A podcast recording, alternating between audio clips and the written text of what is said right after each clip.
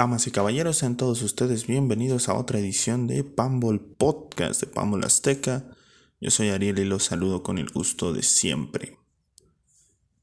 Pues el día de hoy tenemos un, un tema picosón, pero antes me gustaría repasar con ustedes un poco lo que hemos visto en la Copa de Oro y darles un, un breve, una breve opinión.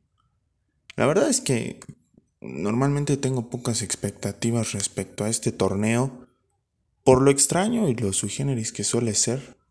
Eh, no, le, no le quito mérito a ninguna selección, ni a Estados Unidos, ni a México, ni a los cuadros centroamericanos, pero pues sí, el fútbol de élite definitivamente está en otro lado. Esta versión de la Copa Oro ha estado muy buena, contrario a la las expectativas, quizá los partidos más flojitos, pues la neta han sido los de México. Pero en general creo que todos los partidos han, cumplido con las expectativas e incluso las han rebasado. Yo, sin embargo, esperaba un poquito más del fútbol de Caribe, del Caribe, y me han quedado terriblemente mal, salvo Jamaica, que como siempre pues es un equipo muy competitivo, muy aguerrido y que seguramente va a estar en las semifinales de la Copa de Oro. Me quedó un poquito de ver Surinam, que creo que con esa base de futbolistas que están en ligas como la turca, la griega, la holandesa, pues deberían de brillar un poquito más. Me ha gustado el tema del fútbol centroamericano que nuevamente me mandó a callar con el nivel mostrado con El Salvador, que es un equipo competitivo dentro de sus limitaciones. Honduras, que ha mejorado, que tiene muchos elementos en Europa y que seguramente va a ser un dolor de cabeza en el octagonal final.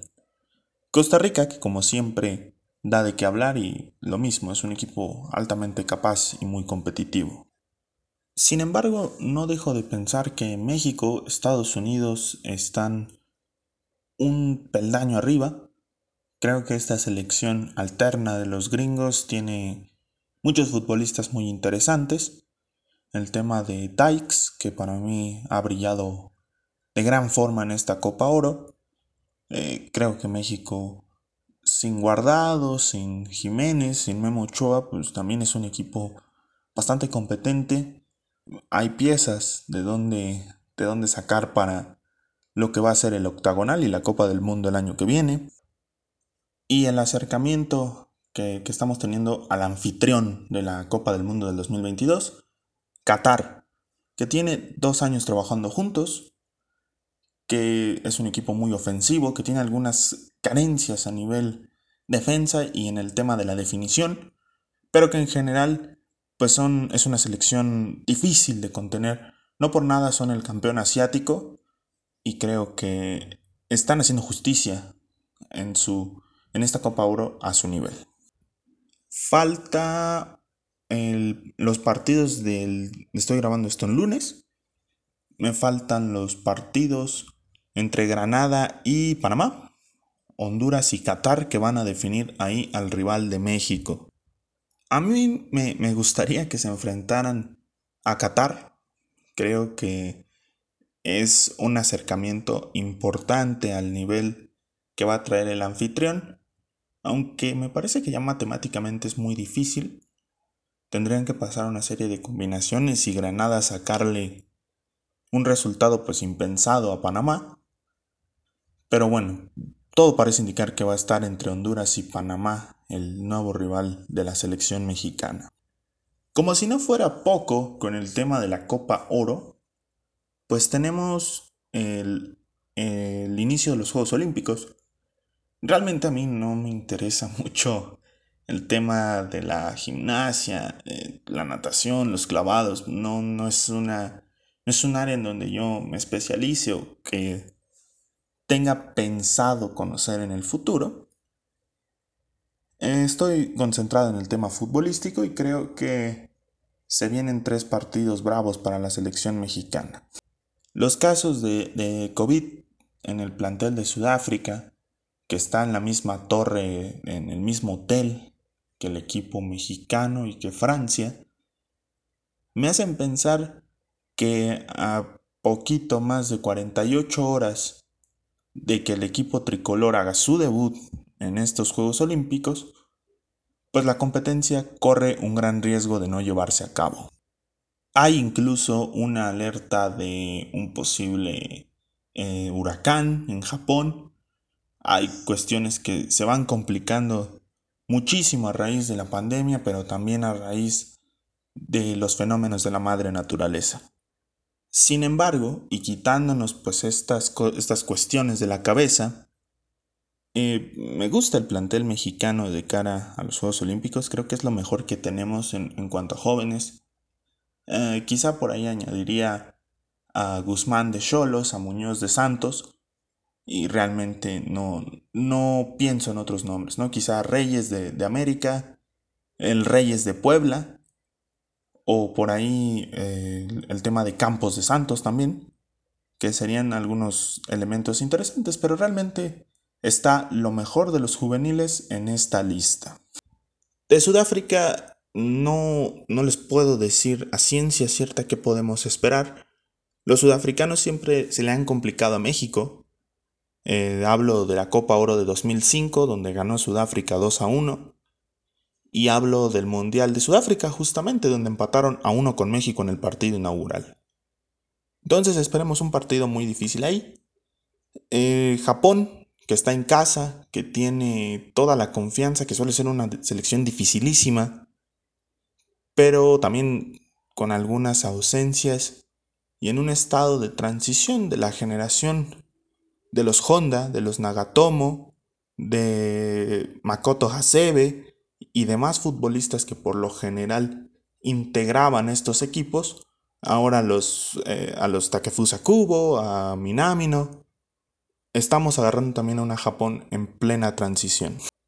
El tema Francia es el más interesante porque muchos nos hacíamos a la idea de que iban a traer al mejor equipo del universo.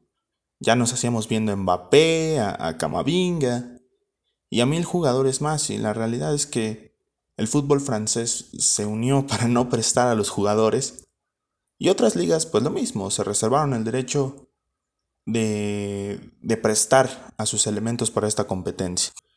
Quitando a los dos jugadores de Tigres, André Pierre Guignac y Florent Tauban, pues no veo, no veo gran, grandes nombres en el tema Francia. Por ahí Bernardoni, que es, es un buen portero, pero no nada muy significativo. Creo que México es favorito en ese grupo. Vamos a ver cómo se comporta Argentina, que lleva un buen equipo, Brasil, que no lleva tan buen equipo como esperábamos, Alemania, que siempre son muy competentes, y España, que es la gran favorita de la competición. Arriesgándome a equivocarme y a decir una estupidez, como suele pasar en estos temas futbolísticos y de predicciones, creo que México se va a llevar por lo menos la medalla de bronce y bueno, vamos a estar bastante contentos a finales de agosto. Y por último, regresa a la Liga MX, que va a tener muchas bajas por el tema de la Copa Oro, por los futbolistas que se van a integrar a los Juegos Olímpicos, por los futbolistas que se van a integrar recién del tema de la Copa América, recordemos que no tiene mucho de, de qué pasó, y porque siguen llegando los refuerzos a los equipos. Llevo por lo menos tres días queriendo hacer una, un repaso de los refuerzos de la Liga MX. Pero cada día que, que, me meto a, las noticias, que me meto al tema futbolístico, pues surge esta situación de que ya hay un nuevo rumor, de que va a venir tal para firmar. Eh, Juárez hoy que presentó seis refuerzos en cuestión de minutos. O sea, cuestiones que, que me están impidiendo de alguna manera pues hacer la revisión. Pero antes del día jueves, en, Twitter va a estar la, la, revisión para que disfrutemos pues, de la desvelada del partido de México y del, del, América contra Querétaro, que va a dar el banderazo inicial a la Liga MX. ¿Quién es el gran favorito a, llevarse la Liga MX? Yo creo que lo vamos a estar definiendo por ahí de la jornada 8 tomando en consideración los tiempos de adaptación, el regreso de diferentes elementos Pero de forma preliminar, veo muy fuerte a Cruz Azul, que creo que puede repetir. Veo muy fuerte a Tigres, veo muy fuerte a Rayados, veo muy fuerte al América y creo que León se va a integrar tarde o temprano a ese grupo. No hay mucho que, esperar del resto de, equipos. Creo que Juárez puede ser la sorpresa, creo que San Luis puede ser la sorpresa. El resto me parece que van, solamente van a, participar, van a mostrar parte del, mismo, el mismo nivel que mostraron la temporada pasada. No, no los veo mejorando gran cosa. La próxima semana estaremos hablando de la jornada 1 de la Liga MX y muy probablemente de lo que será la final de la Copa Oro. Muy bien, en estos días les, bueno, en este, el día de, el día lunes les pedí eh, unas breves opiniones. Si escuchan por ahí el sonido del ratón es que las estoy, eh, las estoy barajeando, las estoy viendo. Les pedí unas opiniones sobre el tema de la Big Data en el fútbol. Es un tema que ha generado mucha polémica porque existe el bando de los que no quieren escuchar estadísticas complejas, no les gusta que les digan justicia en el fútbol o, goles esperados o asistencias esperadas.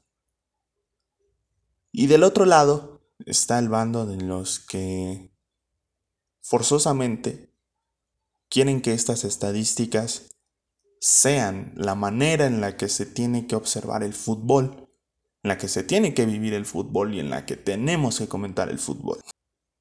Yo considero interesante el tema de, la big data, de, de los expected goals, de las asistencias esperadas, y de cuestiones por el estilo, por el único y sencillo hecho de que pues, es algo novedoso para, para el deporte, es una forma en la que los entrenadores, en la que los directores deportivos pueden planear el armado de su plantel, la forma en la que van a encarar un torneo o un partido y un método de análisis interesante porque son datos duros al final, no es algo que nos estemos inventando porque sí. Muchas veces este concepto se pervierte por culpa de los dos bandos que ya mencioné. Yo muchas veces he estado en el bando de los que somos anti de, esa situación, porque me parece de repente muy exagerado que se, ya, se hable de, de, injusticia en el fútbol porque alguien tenía menos goles esperados y acabó haciendo más. O que alguien tenga muchísimos goles esperados y haga menos. Eso me parece tonto, me parece que no tiene ningún sentido de ser. Que me digas tú a mí que tal equipo no mereció ganar el partido porque los goles esperados pues fueron diferentes a lo que marcaba el análisis de la data. Pero también considero inválido a aquellos que creen que esta información es paja, porque como ya lo mencioné, ya es un, es un tema moderno, es un tema que vino para quedarse y que ayuda a la planeación de un equipo. Ya está el caso del Brentford, equipo de la segunda división inglesa que recientemente ascendió, que utilizó la Big Data durante algunos años y ahora jugará la Premier League. Recientemente la compañía de, estos datos, Drip Lab, se eh, renovó su vínculo con el América y firmó con los Pumas. Con un equipo que históricamente gasta mal, como el América, que tiene planeaciones por lo general bastante pues, patéticas, por, el tema de estas empresas que les venden y les rentan jugadores y demás, es importante tener a una empresa que te diga este refuerzo sí, este refuerzo no. Y en el caso de un equipo como Pumas, que no tiene mucho dinero, que vive al día por alguna maldita razón, y eso es la, la eterna corrupción que hay ahí, pues también es importante tener una empresa, un asesor que te guíe para no malgastar tus pocos recursos, que le haga entender a tu técnico qué es lo que le va a funcionar al equipo, con datos duros y no con corazonadas. Yo creo que si estas estadísticas se le muestran de, mejor forma al aficionado y no lo dejas nada más a la simple interpretación, hay cuestiones, eh, reitero, hay cuestiones que son este, muy intuitivas y hay otras que sí requieren una explicación profunda. Y en este caso, esta clase de datos merecen una explicación mucho más a fondo. Y los expertos de televisión, de la prensa escrita, del propio Internet, no se encargan de explicarle al aficionado de pie cómo funcionan estas estadísticas, cuáles son sus beneficios y cuáles son sus pros y cuáles son sus contras. Y los analistas más tradicionales, pues desprecian este tipo de, de números y se dedican a temas ajenos incluso al análisis más sencillo de la cancha. Recientemente, en el hilo de, de, momentos épicos y bizarros, que por cierto va a tener una tercera parte, no ahorita, más adelante todavía tengo mucho material que recopilar, pero bueno, ya está anunciado. Eh, en los dos hilos me di cuenta que el, que el periodismo de fútbol mexicano es muy conocido por mentarse la madre, por decir cosas personales, por traspasar esa línea de lo profesional, más que por sus análisis como tal. Yo preferiría, por lo menos como un consumidor asiduo del fútbol, que está interesado en el fútbol, que se está planteando trabajar en un tema relacionado al fútbol, que me expliquen este tipo de cuestiones, este tipo de conceptos, que se dediquen por lo menos 10 minutos a decirme cómo funcionan los goles esperados, cómo funcionan las asistencias esperadas, cómo se calcula el tema de la posición, el tiempo muerto y demás. A ver dos horas de, de Faitelson gritando tonterías con, con Paco Gabriel de Anda o André Marín queriendo hacerse el polémico y gritando también incoherencias y demás Cuestiones que, con las que no llegas a nada, no llegas a, absolutamente nada. Ahora, esto no quiere decir que esté mal que el fútbol mexicano o el fútbol en general sea visto como un entretenimiento nada más. Y esto va a la parte de los aficionados. Los que queremos conocer un poco más del juego, entenderlo mejor, eh, ser parte pues de una revisión histórica y demás, pues estos conceptos para nosotros son nuevos, son interesantes, es una cuestión en la que nos queremos especializar. Pero también está el, aficionado que nada más quiere llegar a su casa, destapar una, cerveza y, ver el siguiente partido del América. Y en ese sentido, no puedes obligar al aficionado casual, si te gusta la palabra. A mí no me gusta la palabra casual, pero vamos a definirlo así. A la no puedes obligar al aficionado casual a que entienda cómo funciona el lateral interior y, demás cuestiones que a lo mejor pues a ti como experto, como aficionado más metido, pues sí te interesa conocer.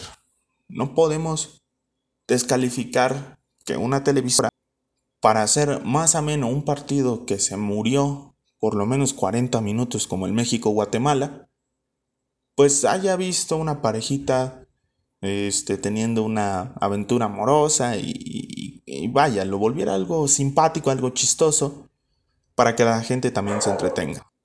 El fútbol también es eso, es entretenimiento, es diversión, es colorido. No nada más es lo que pasa en el, campo, también es lo que ocurre en la tribuna, lo que ocurre en el banquillo, lo que ocurre en las mesas directivas, lo que ocurre lo que ha ocurrido a nivel histórico, y demás cuestiones. Yo creo que en un punto medio estos conceptos los vamos a poder familiarizar, se van a volver muy familiares para nosotros y ya no habrá tanta polémica a su alrededor. Pasemos a la lectura de cartas. Muy bien. El primero es el buen amigo Alex Orellana de Dos Generaciones, contenido que recomiendo muchísimo a nivel informativo y a nivel histórico. Respecto a la pregunta que hice, ¿qué opina el público sobre los famosos XG, XA y demás variables para analizar el fútbol? El buen Alex me responde, prefiero mil veces eso y entender los porqués que oír análisis vacíos de gente que literalmente les pagan por ver fútbol y no hablan de fútbol, todo ESPN y algunos de Fox. Harto ya de oír los que dicen que es ciencia nuclear, pero luego se quejan sin entender a su equipo. Como ya, ya mencioné y comparto completamente, yo preferiría que los análisis se concentraran un poco más en lo que vemos en el campo, en explicar conceptos nuevos de una forma sencilla. Creo que el periodismo tiene la nobleza de, permitirnos simplificar la información y hacerlo entendible, digerible para las personas. Respecto al tema de que los que se quejan sin entender a su equipo, yo considero que el aficionado se puede quejar de lo que quiera. Al final de cuentas, pues ellos pagan el boleto, ellos pagan el tema de, de las playeras, la mercancía que hay que consumir para que el, el, negocio pues vaya fluyendo. Con esto no estoy diciendo que nosotros pagamos el salario de los jugadores, hay muchísimas variables más pero sí somos una, parte importante dentro de los números de la economía de los equipos. Después tenemos a el Verdiguel, arroba Averato, un fan de, esta, de, mi contenido por alguna razón. Pero bueno, un, un fuerte abrazo para él. Dice, estadísticas, solo eso, referencias que pueden dar idea a grandes rasgos sobre jugadores y o equipos no son vitales para pretender ser certero y sobre todo práctico a la hora de brindar una opinión. Ya ni se diga un análisis sobre un partido, un equipo o incluso un jugador. Yo considero que es una, es una buena forma de, hacer un análisis a nivel cancha y que le puede servir mucho más a un, a un director técnico que a un aficionado de pie. Como bien mencionas, eh, es un tema para saber a grandes rasgos cómo juega determinado elemento y cómo funcionan los equipos. Muchísimas gracias por, por estar al pendiente y nuevamente un fuerte abrazo. Javi Fútbol y arroba Raúl-Ortiz me respondieron que no saben qué son. Miren, creo que estamos en la misma. Yo... Este es el principio de, un, algo que quiero que sea una saga y un, un video en un futuro y es mi manera de ir conociendo qué opinan respecto a este tema. Eh, sí es muy difícil cuando en los medios pues no, no hay como algo muy específico y las mismas páginas, las mismas empresas encargadas de hacer estos datos pues como que no les importa mucho eh, explicarle al aficionado de pie cómo funcionan. Un abrazo para ambos. Dice arroba gio4, un abrazo para él. En general es un buen modo de analizar estadísticamente un partido y un equipo. Puede ayudar mucho un técnico a saber lo que falla o es mejor en un jugador. Pero páginas o personas que hacen mal uso de estos son solo estadísticas.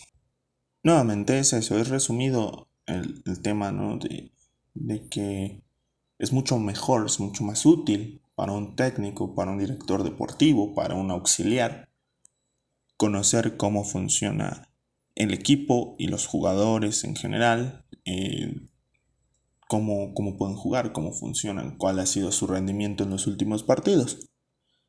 Y para los aficionados, pues sí, efectivamente son solo números. Gracias por la opinión. Un fuerte abrazo. Arroba Ayala Alejandro, un fuerte abrazo, también un buen amigo de este lado. Creo que lo valioso es la interpretación que se pueden sacar de esos datos. Los datos en sí nos muestran algo del juego, pero creo que el poder comunicar o incluso explicarlos es lo importante. Efectivamente, no puedes tratar de que algo funcione, de que algo se vuelva mucho más popular, porque creo que páginas como Statistics, pues también buscan el tema de los números y, de ser más populares. No por nada se quejaron de que Pumas eligiera a DripLab como su compañía de Big Data. Entonces, si no explicas cómo funciona esto, cómo es la metodología, qué, no sé, comparativas, cuestiones que por ahí les faltan de pronto a estas páginas, a estas empresas, pues se quedan en absolutamente nada. Un fuerte abrazo, mi querido Alejandro. Alan arroba Coder 231 que hace unos hilos informativos de la selección mexicana muy interesantes.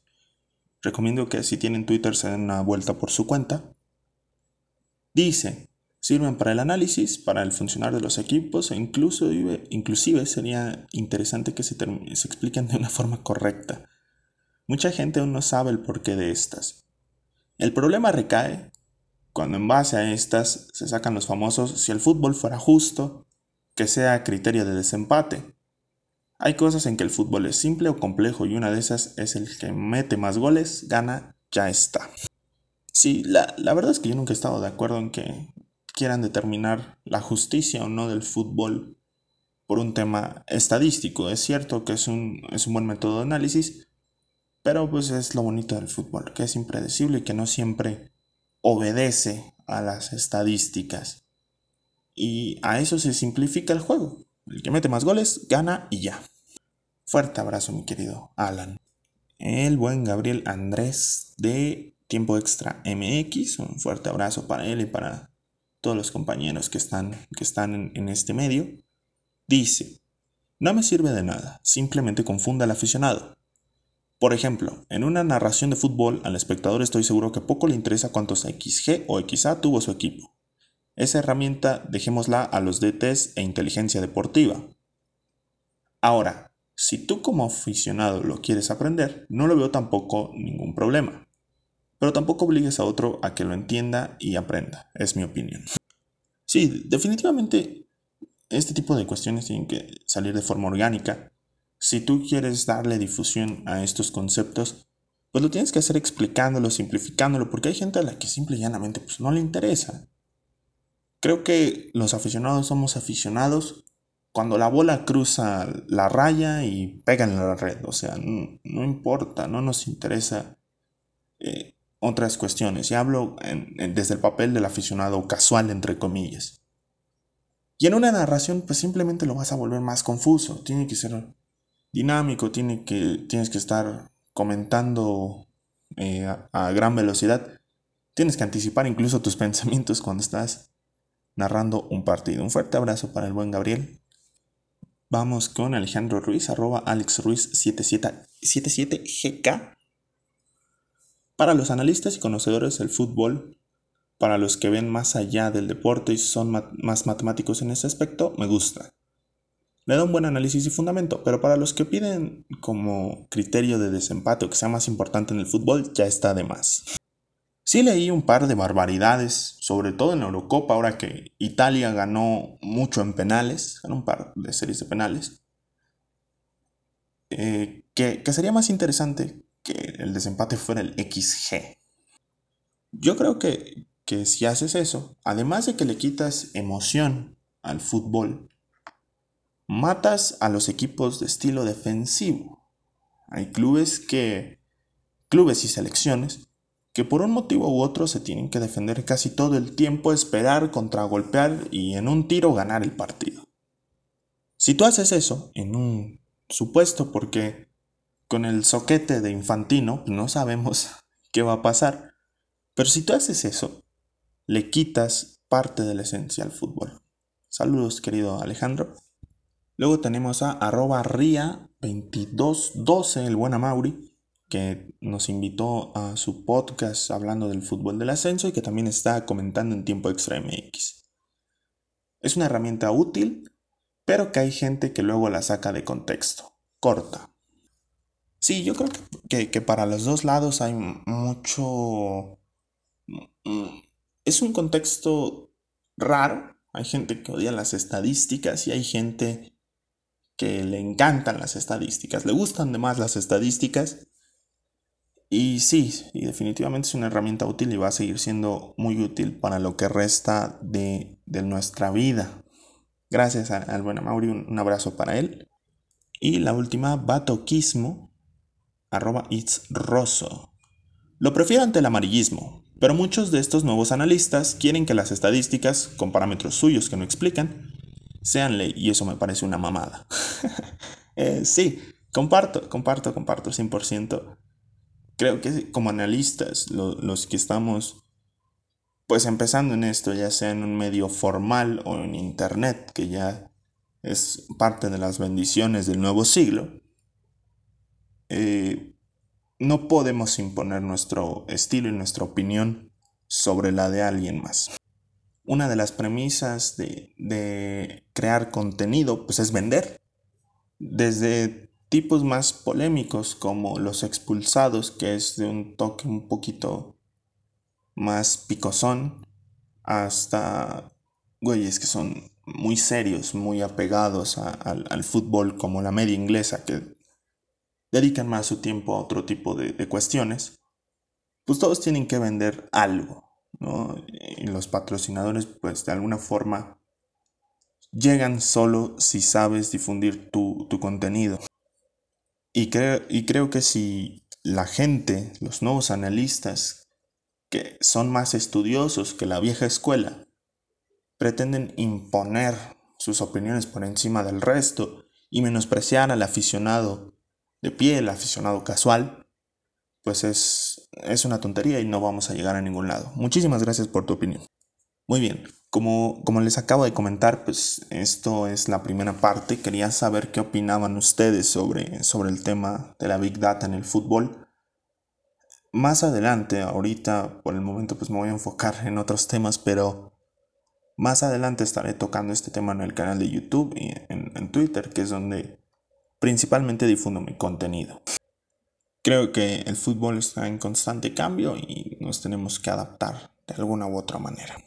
Y parte de ese cambio, parte de esa novedad, pues ahora son las apuestas deportivas. Y es por ello que les presento a InstaBet, la mejor casa de apuestas deportivas de México. Si ustedes van ahorita, se registran, y ponen el código promocional PAMBOLMX, todo en mayúsculas, se van a llevar el 100% de lo que ustedes depositen. Ejemplo, si ustedes depositan 500 pesos, se llevan otros 500 y ya tienen 1000 para apostar. Yo les recomiendo que combinen eh, las apuestas. La, el domingo me llevé 385 pesitos nomás apostando 50, combinando el tema de, de Estados Unidos, de Costa Rica, de México. Y creo que son, son cuestiones que ya, a las que ya nos tenemos que adaptar y que ya son parte de, esta de este bonito deporte. Así que no esperen más, vayan de inmediato después de escuchar esto a registrarse a Instabet y empiecen a apostar.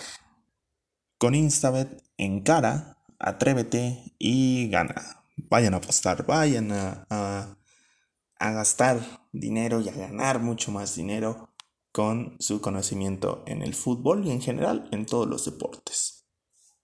Muy bien, empezamos una semana donde va a haber harto, harto que, qué decir y qué hacer, qué comentar, qué escribir, qué grabar. Eh, empiezan los Olímpicos, empieza la Liga MX, la Copa Oro ya empieza a terminarse también. Y pues vamos a estar muy activos. A pesar de que, de que se me cruzan algunas cosas por ahí a nivel académico, pues eh, vamos a estar pendientes y vamos a hacer lo que, lo que haga falta. Muchas gracias por su atención y nos estamos escuchando la próxima semana.